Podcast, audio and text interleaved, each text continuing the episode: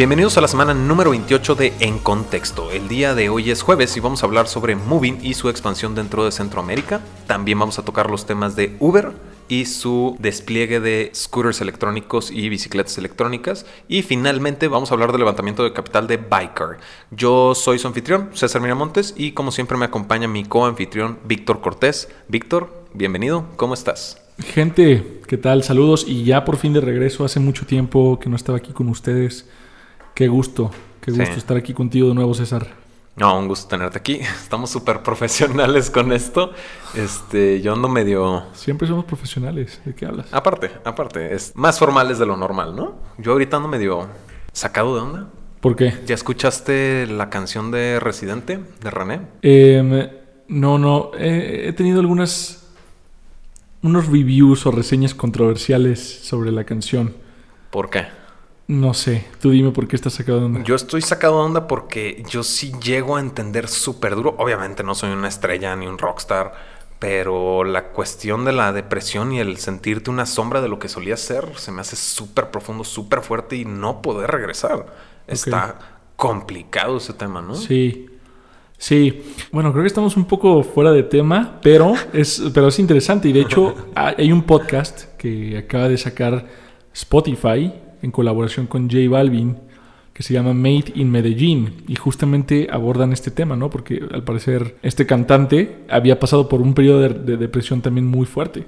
Digo, me imagino para resultar con esa canción, pero digo, sí no estamos saliendo fuera de tema, ¿no? Pero pero a fin de cuentas es Latinoamérica, entonces... Exactamente, ¿no? Entonces, eh, ya regresando al tema, eh, por favor a todos nuestros escuchas, no se les olvide compartirnos en todas sus redes sociales si consideran que están aportando al, ecosistema de emprendimiento, tecnología y capital de riesgo, buscando dar esta visibilidad a Latinoamérica. Entrando con... Y creo que, ¿sabes qué también sería bueno que nunca hemos hecho? Dejarles también aquí nuestros Twitters personales, que pues prácticamente medio personales porque publicamos todo el tiempo sobre contexto y, el, ecosistema, pero somos chistosos de vez en cuando. Entonces, César, ¿cómo te encuentran en Twitter? A mí me pueden encontrar en Twitter como arroba un miramontes más y a Víctor como... Cortés Víctor H con, con S, Cortés con S. Ok, perfecto. Y pues pueden tuitearnos, mandarnos eh, mensaje directo. De hecho, muchas gracias a quienes de por sí ya lo hacen, a quienes no conocían esas redes, pues ahí está. Se los dejamos con muchísimo gusto. Estamos súper al pendiente de cualquier cosa o cualquier comentario que pueda surgir, ¿no? O atención que se pueda eh, necesitar. Ahora, con esto ya podemos entrar a nuestra primera noticia y nuestra primera noticia es en Costa Rica. Nunca, creo que nunca habíamos tocado una startup de Costa Rica, ¿verdad? No, en el podcast creo que todavía no. En el blog ya hemos escrito acerca de varias empresas costarricenses bastante interesantes, por cierto. No, en el podcast creo que nunca habíamos tocado algo de Costa Rica y de hecho hemos tocado muy poco Centroamérica, ¿no? De pronto sí, nos centramos mucho en, México, en Brasil, en Argentina, en Chile, en, en Colombia, pero... Que es de donde sale más actividad y donde por lo general surgen noticias más frecuentes, ¿no? Pero de vez en cuando hay noticias importantes también de otros países, como en este caso Costa Rica y Centroamérica como tal. ¿Por qué no nos platicas un poco más, César? Pues mira, la startup de la que vamos a hablar se llama Moving y Moving es una startup de entregas de última milla.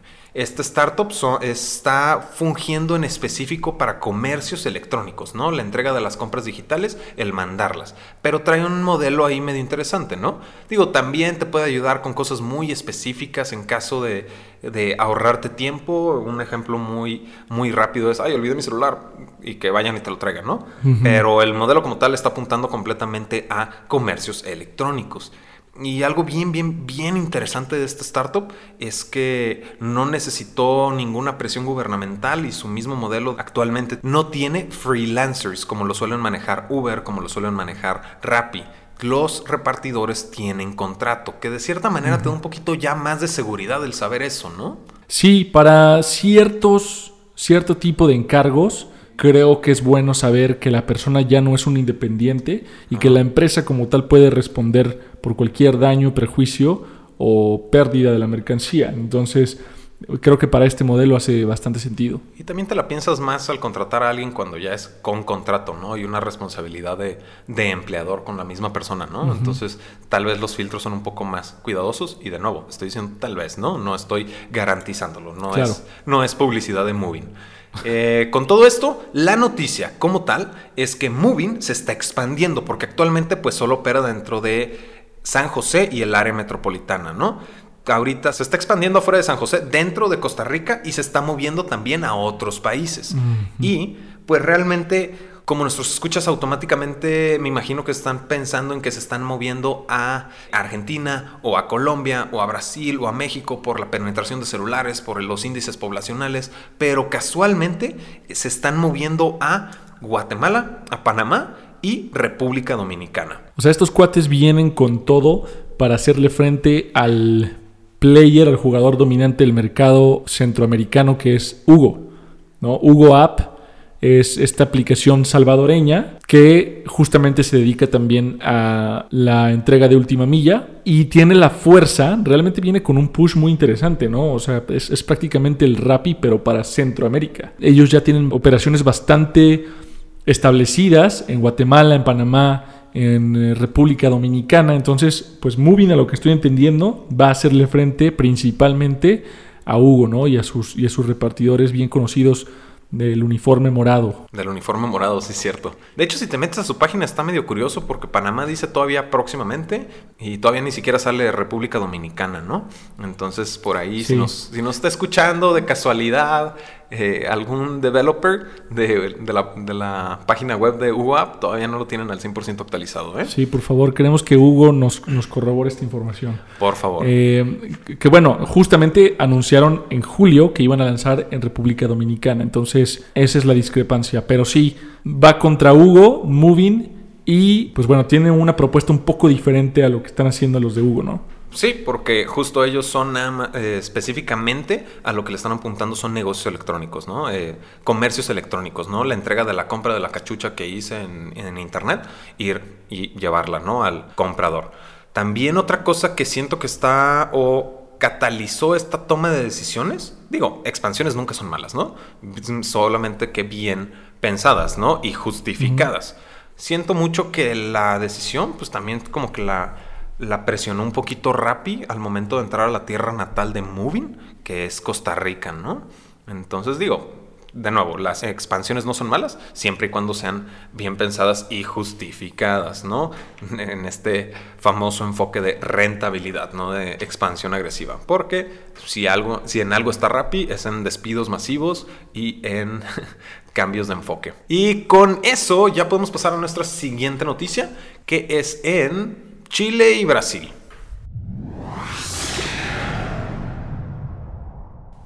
En Chile y en Brasil, pues eh, la noticia como tal es que Uber va a lanzar sus eh, scooters electrónicos y sus bicicletas electrónicas, ¿no? Las bicicletas son en Chile, los scooters son en Brasil.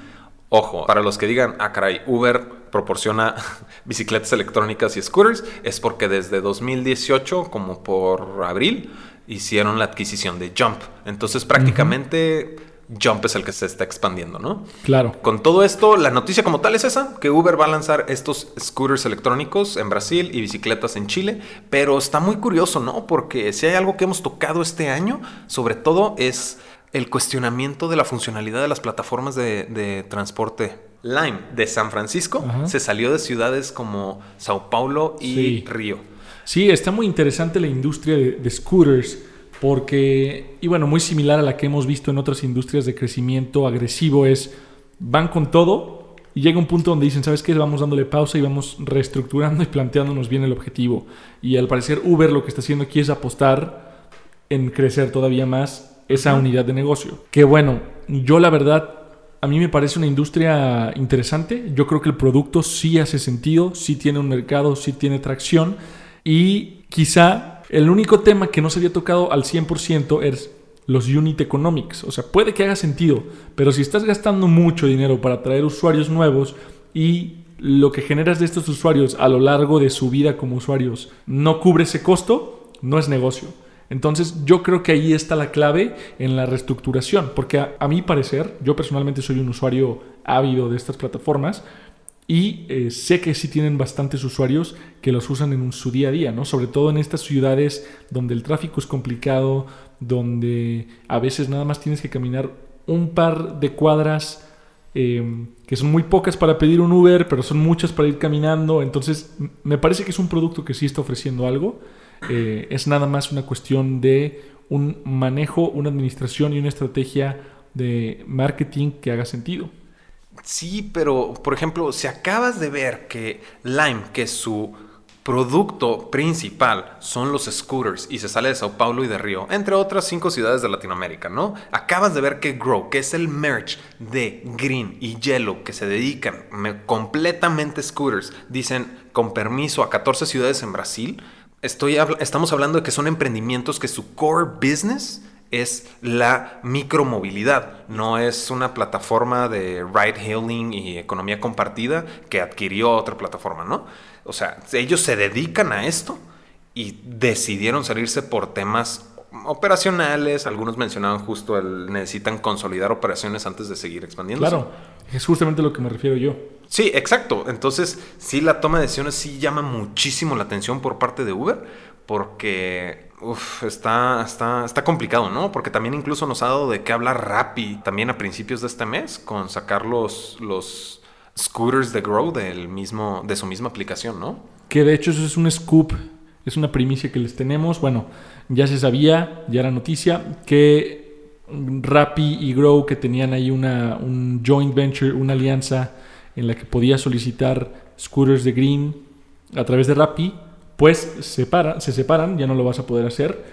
Pero hay algo interesante, al parecer, y ahorita estamos en pláticas con, con Grow, para entender un poco más qué es lo que está sucediendo con todos los cambios que están sucediendo en la empresa y al parecer están en pláticas ya confirmadas con un posible comprador. Todavía no sabemos con quién.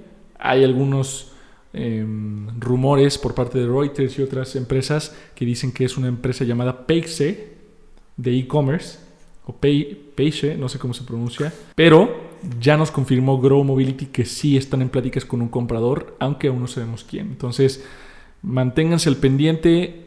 Ese artículo lo está cubriendo Alex, nuestro editor crack. Entonces, para que estén al pendiente del blog, probablemente vamos a hablar de ese tema hasta el siguiente podcast.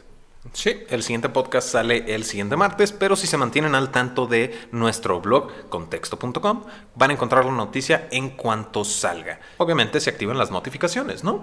Y con eso ya podemos pasar a nuestra última noticia del día de hoy y es en Brasil también. En Brasil hubo un levantamiento de capital por 85 millones de dólares por parte de la startup llamada Bycar. Buy.car. Esta startup es una renta de vehículos de manera eficiente, eliminando la burocracia de una manera completamente digital. ¿A qué me refiero con esto? No son espacios físicos como Hertz, pero pues lo que están haciendo es justamente el facilitar a los usuarios o a las personas el adquirir un vehículo, ¿no? Obviamente existen los usos de vehículos dentro de ciertos tiempos al momento de visitar una ciudad, pero también tienen aquí una alianza con Uber para los conductores de Uber, obviamente, ¿no? Con estas ventajas. Entonces siento yo que es a donde más le, le puede sacar provecho Biker, ya que las rentas son mensuales, ¿no? Claro, no, es un, es un modelo bastante interesante. Para el usuario, como bien lo mencionas, es prácticamente rentar un vehículo y pagar por uso, ¿no? La, startup dice que al, parecer quiere usar este capital para comprar y expandir su flota para llegar a tener alrededor de 25 mil vehículos dentro de los próximos 18 meses. Que eso, eso hace sentido con la cantidad tan grande de dinero que es, ¿no? Claro, o sea, porque están adquiriendo, están, están prácticamente invirtiendo en CAPEX, en, inversiones de activos fijos y tangibles. Lo interesante es que le dieron ese pequeño twist, ese pequeño giro, y no solo están volteando a ver al consumidor, sino que también están planeando servicios quizá B2B, ¿no? O sea, al tener estas alianzas con Uber. Y me gusta mucho porque facilita entonces la entrada de nuevos conductores a la plataforma incluso, ¿no? Ya sabes que tienes un costo variable y también tienes ya un indicio de tus ingresos mensuales, entonces ahí tú puedes hacer el cálculo más o menos de ingresos versus egresos sin necesariamente hacer una inversión inicial grande para comprar tu propio vehículo, ¿no? Me encanta cómo lo ves desde una perspectiva de emprendedor, porque dudo realmente que un conductor de Uber diga, a ver, vamos a calcular mis ingresos y vamos a calcular mis egresos, ¿no? Realmente es como, ah, me sale más barato rentarlo por aquí. Sí, pero a fin de cuentas hay una hay, un, hay un modelo financiero detrás, ¿no? Ah, no, sí, entender ese modelo está bien padre y me encanta que lo expliques, porque yo hubiera dicho nada más, ay, le va a salir más barato a los conductores rentar, punto. Claro. sí, totalmente, totalmente, pero me gusta porque hay mucha más inclusión al no tener que desembolsar tanto capital de golpe.